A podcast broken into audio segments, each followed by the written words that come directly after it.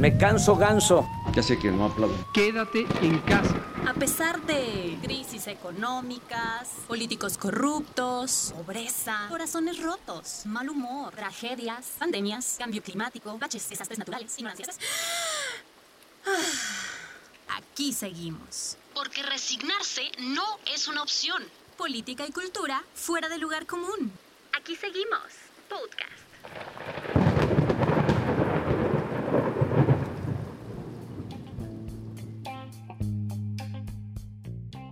Bueno, pues iniciamos con este nuevo episodio de Aquí Seguimos Podcast. Yo soy Carlos Enciso y es un gusto estar eh, con ustedes esta mañana, tarde, noche, cuando nos estén escuchando, para hablar de los temas más relevantes de nuestro país y, como no, de la nota cultural que siempre gusta. Hoy, pues vamos a hablar de los shows del presidente Andrés Manuel López Obrador, particularmente la rifa del avión presidencial y la consulta popular para el juicio, bueno, para buscar enjuiciar a los expresidentes de nuestro país. En cultura vamos a abordar eh, pues la obra de Stanley Kubrick, este pues gran cineasta ¿no? Que tiene películas eh, fenomenales que a mí me gustan mucho, como El Resplandor, como Naranja Mecánica, Ojos Bien Cerrados, películas que fueron muy, muy trascendentales. Y es, pues al final, Stanley Kubrick, uno de los cineastas más importantes y más icónicos del siglo XX. Va a estar bueno la cápsula, quédense hasta el final en este podcast. Y bueno, pues vamos de lleno a los temas de coyuntura política que vamos a abordar pues en este episodio. Me gustaría iniciar con el grito de López Obrador el martes por la noche. Y en ese sentido quiero aclarar que este no me parece que sea un show, que en realidad me gustó, me gustó mucho y fue justo lo contrario de otras acciones de gobierno que ahora vamos a criticar y a las que me refiero justo como un show. Tengo que decir, me gustó ver a mi presidente, sí, mi presidente, aquí quiero hacer la acotación porque a pesar de que le critiquemos mucho, es el presidente de todos los mexicanos. Llegó por la vía democrática y representa una institución del Estado que tiene sobre sus hombros una responsabilidad importantísima. Y justo por ello es tan importante pues vigilar su actuar, que haga bien su trabajo. Y bueno, regresando al grito de este martes 15 de septiembre, la verdad es que me gustó ver a mi presidente en una actitud institucional, eh, con una organización casi impecable. Me gustó eh, el programa previo que se diseñó cargado de datos históricos, aunque con uno que otro desliz propagandístico, hay que aceptarlo. Pero fue un esfuerzo razonable que hizo pues la televisión eh, cultural pública de nuestro país y creo que es un esfuerzo realmente loable. Me gustó también el simbolismo de la silueta de la República Mexicana en la plancha del Zócalo con una llama al centro. Inclusive el encendido de la llama de la esperanza, bueno, un tema también muy simbólico que me agradó. Creo que en estos momentos justo esos son los mensajes que tenemos que transmitir. Procurar unión, cosa que el presidente, sobre todo en las mañaneras, no hace pues de manera muy recurrente. Y bueno, sobre los detalles de la arenga del presidente, inclusive también los comentarios sobre el vestido de Gutiérrez Müller, la verdad es que pues me parecen secundarios. Lo importante es que vimos un presidente que estuvo a la altura, un evento sobrio, apelando a la nueva normalidad, donde agradecemos que pues no se haya convocado a personas porque pues sería al final ponerlas en riesgo. La verdad es que a mí en particular me agradó, me agradó la actitud del presidente, me sentí representado, sentí que hizo lo que tenía que hacer y bueno, pues la verdad es que enhorabuena por eso y pues es un evento todos los mexicanos y pues espero también se hayan eh, divertido y hayamos festejado y celebrado pues nuestra mexicanidad. Y bueno, vamos al grano el tema de la rifa del avión presidencial y el tema de la consulta para juzgar a los expresidentes. Estos son unos shows mediáticos que dan vergüenza, que deberían darle vergüenza al presidente en los que, bueno, voy a abordar, pero que la verdad es que parecen trampas para no enfocarnos en lo que en realidad importa, que es economía, salud, seguridad, los temas que hemos estado hablando aquí.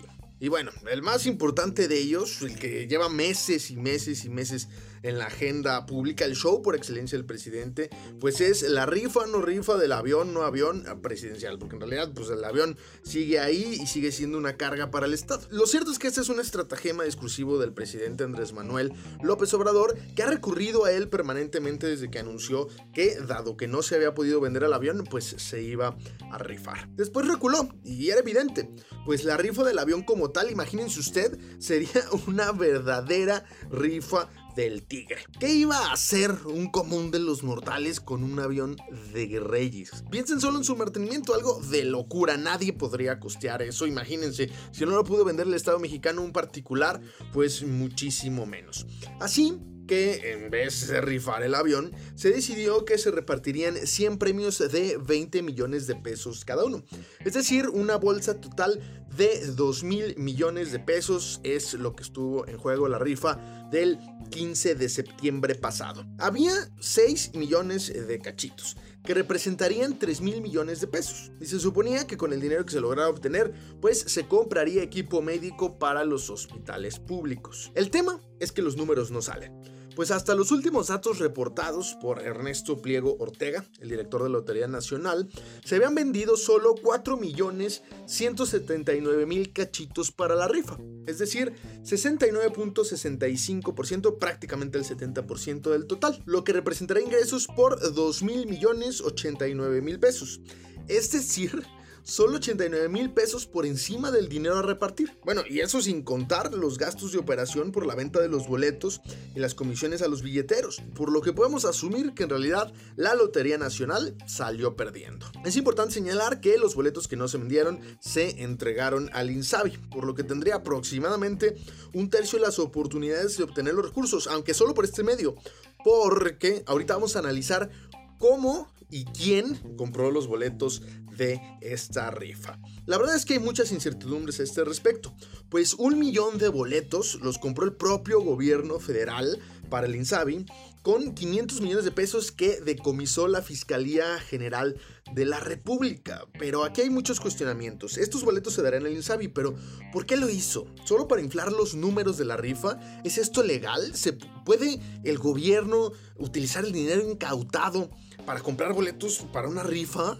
La verdad es que es algo que ni parece negocio y que solo sirve pues para alimentar los números de esta rifa porque de otra manera no hubieran llegado a la meta. Bueno, y si sumamos el millón de boletos que compró el propio gobierno federal para el Insabi, más los otros dos millones que no se vendieron y que se dieron también al Insabi, la verdad es que, bueno, pues esta institución tenía la mitad de las oportunidades de llevarse estos recursos, pero bueno, ¿por qué no entregarlos de manera directa y generar con esto un show mediático y generar toda una expectativa alrededor cuando en realidad no va a ser negocio y los gastos de operación se van a comer cualquier tipo de ganancia que tenga el gobierno a este respecto.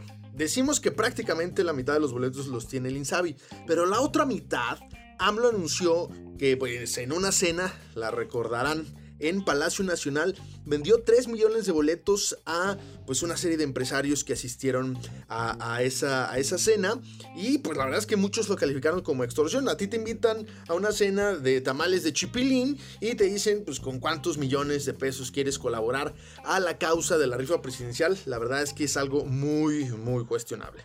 Y bueno, ¿cómo estuvo la venta? 3 millones de cachitos los compraron empresarios. Otro millón los compró el gobierno con este dinero decomisado.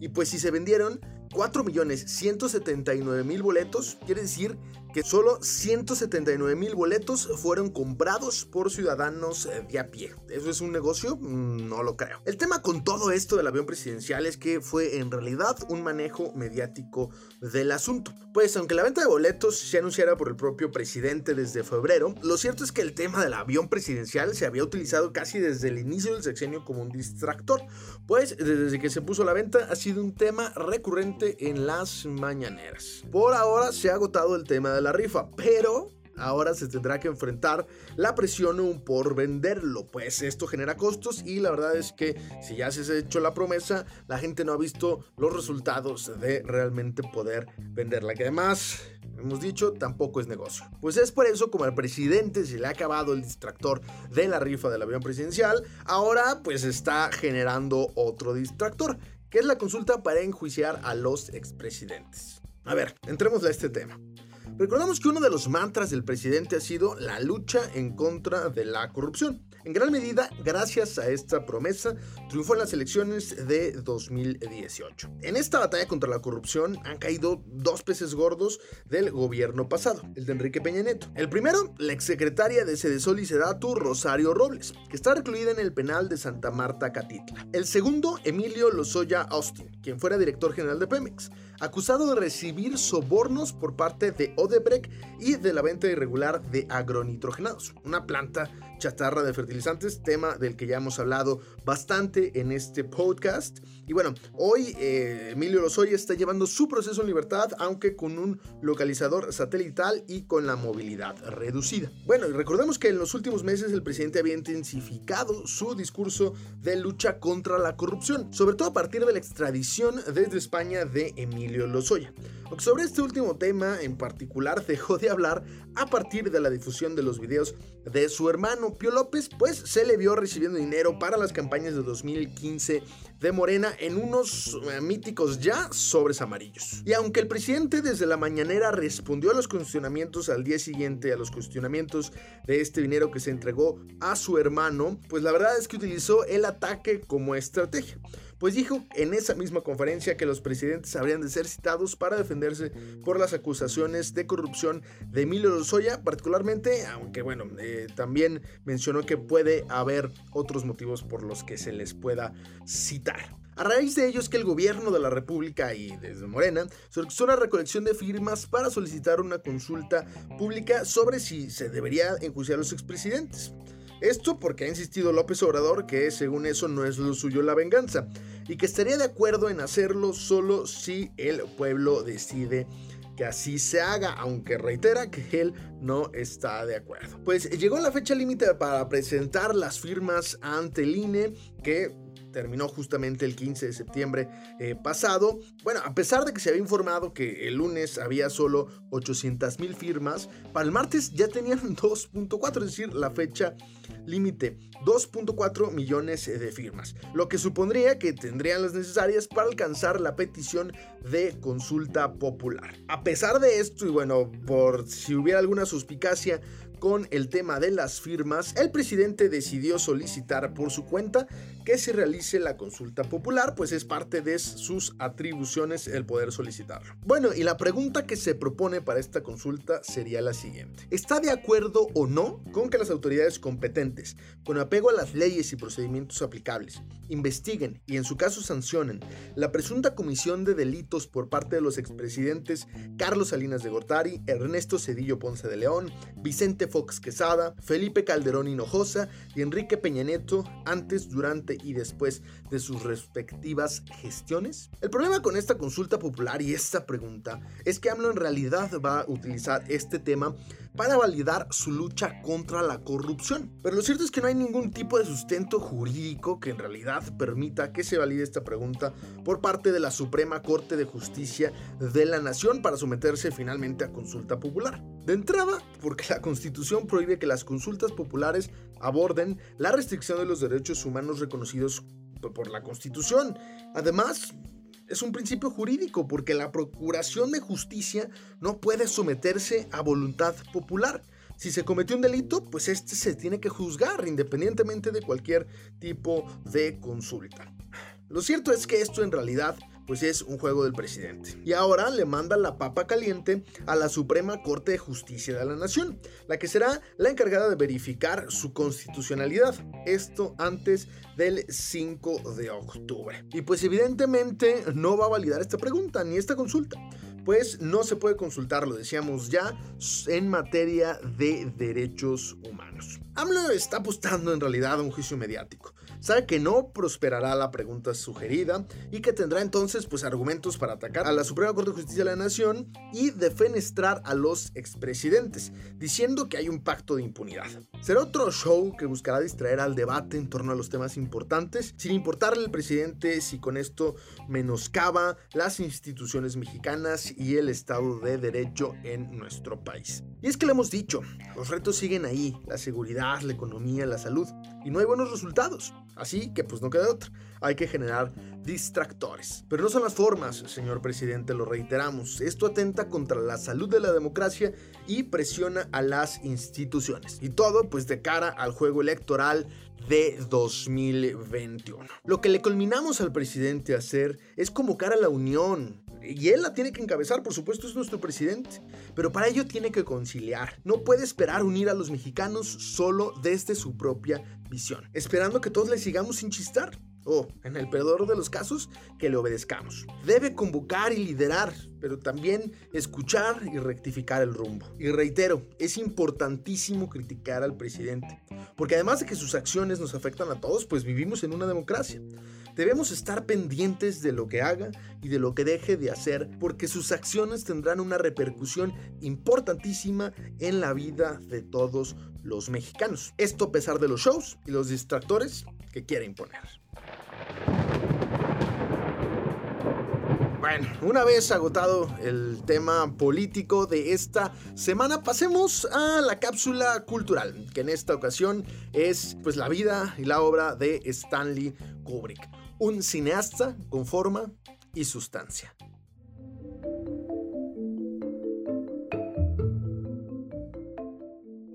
La filmografía de Stanley Kubrick está llena de simbolismos, imágenes que evocan sentimientos muy específicos en el espectador y que, por esa razón, se quedan impregnadas en su ser. Estos planos y estas secuencias son parte ya de la cultura popular. Se han arraigado profundamente en el imaginario colectivo. De la naranja mecánica podemos recordar la escena en la que el protagonista, Alex Delarge, canta Singing in the Rain, quitado de la pena, con una actitud sobrada y sarcástica, antes de violar a una mujer.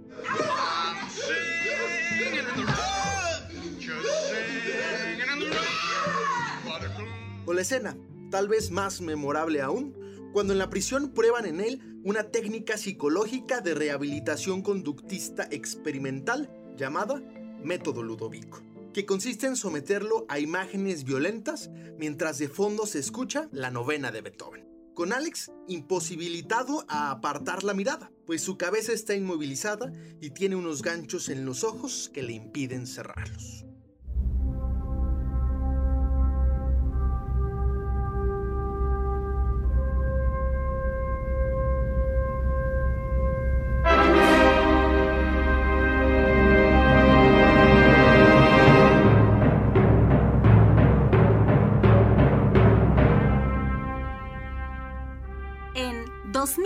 Odisea del Espacio, Kubrick retrata el desarrollo de la humanidad desde que, aún no completamente evolucionada en Homo sapiens, descubre el poder de las herramientas para dominar el mundo que le rodea, inspirada por un enigmático monolito, terminando con la conquista del espacio y la siguiente evolución humana. En el Inter hay un segmento, el viaje a Júpiter, que podría ser considerado como una secuencia con su propio hilo narrativo, pues los tripulantes de la nave Discovery 1 tienen que enfrentarse a las decisiones de una inteligencia artificial que gobierna su nave e intenta deshacerse de ellos. Esta es una obra realmente espectacular, cargada de bellas imágenes del espacio, que pudieron ser posibles gracias a los avances en efectos especiales que el mismo Stanley Kubrick diseñó y por los cuales ganó un Oscar. El Resplandor es otra de sus grandes películas, adaptación del libro homónimo de Stephen King,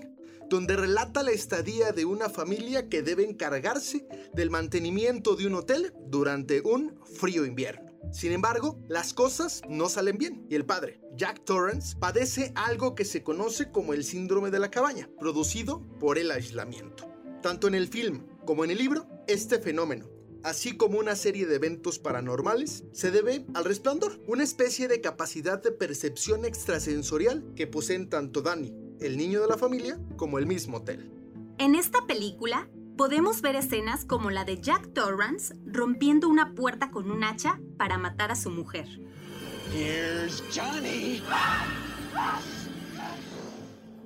O las gemelas al final del pasillo que evocan un sentimiento macabro. Y cómo olvidar las puertas del elevador que se abren para inundar un cuarto con sangre. Por cierto, a Stephen King no le agradó el resultado final de la obra de Kubrick, a pesar de que es considerada una de las obras maestras de la filmografía universal.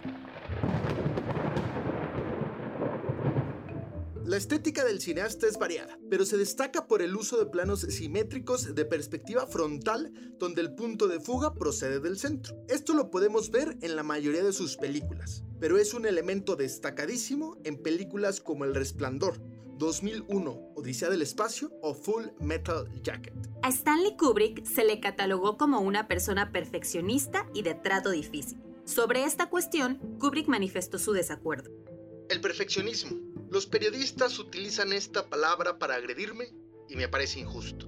Si intentas hacer algo, procuras que resulte lo mejor posible. Nunca desperdicio ni mi tiempo ni mi dinero. Solo trato de hacer bien las cosas. Esa obsesión por otorgar piezas pulidas a la audiencia se veía reflejada en la cantidad de veces que hacía repetir a los actores las tomas, obligándolos a filmarlas docenas de veces. Esta fijación por los detalles se reflejó también en la composición de los planos, pues todo tenía que estar en su lugar, lo que le otorgaba riqueza, alcanzando así la añorada simetría con la que afloraría la belleza de su obra. Y la persecución de imágenes poderosas que causaran asombro y goce en la audiencia no eran fortuitos, pues Kubrick sostenía que las reacciones emocionales provocadas por las películas eran más potentes que las artes que implicaban palabra y diálogo. Por eso podemos encontrar continuamente periodos en los cuales ni siquiera diálogos, dejando que la imagen y los sonidos cautiven al espectador. Y es que Kubrick, tacaño como se dice que era, entendía que el cine era un negocio, pero no sacrificaba eso por encima de sus ambiciones artísticas. Buscaba agradar y conmover, otorgar al espectador una experiencia que pudiera recordar, pero tratando que sus obras fueran asequibles a públicos inmensos, globales. Lograr lo que tal vez consiguió la música popular con The Beatles, hacer arte con pretensiones taquilleras, parafraseando a Michael Herr, periodista y biógrafo del cineasta. A pesar de esto, Kubrick no limitó su obra. Por el contrario, siempre llevó sus pretensiones a los más altos niveles. Muchas de sus obras tocan temas polémicos, por lo que fue víctima de la censura. Aunque el término víctima se podría poner en duda, pues a veces resulta ser el mejor vehículo de la promoción. Esto sería cierto para varias de sus películas. Lolita por la relación de un adolescente con un hombre mayor. La naranja mecánica por la crueldad de sus imágenes. Senderos de Gloria por su discurso antimilitarista. O, ya en 1999, Ojos bien cerrados, por su erotismo y prácticas sexuales no convencionales. Kubrick fue un cineasta que no tuvo reparo en los temas que seleccionaba y que buscaba, además del goce artístico que ya mencionamos, dotar a sus filmes de sustancia y no solo de forma. Su intención era atraer con enigmas y alegorías, evitando decirlo todo claramente. Esto para que la gente descubra el significado por su propia cuenta. Los logros de Stanley Kubrick son variados. Un perfeccionismo por la forma, un cuidado por la selección de los temas, un esfuerzo por no repetirse, la búsqueda del deleite artístico y la rentabilidad financiera. Atributos difíciles de lograr. Uno de los cineastas más icónicos del siglo XX.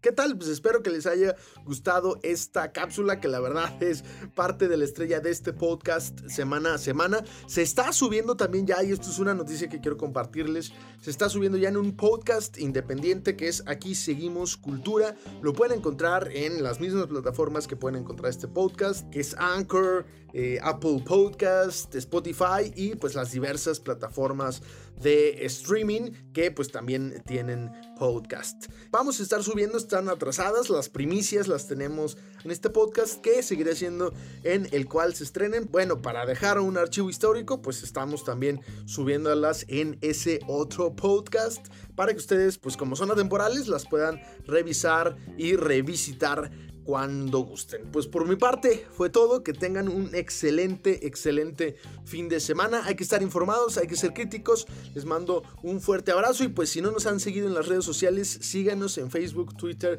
Instagram. Será un gusto por ahí vernos y seguir la conversación. Que estén muy bien y hasta la próxima. Muchas gracias por habernos escuchado. Recuerde, un nuevo episodio cada jueves antes de que usted se despierte, para que nos escuche del camino del trabajo, haciendo ejercicio, en la oficina o donde guste. Aquí seguimos podcast, política y cultura fuera del lugar común.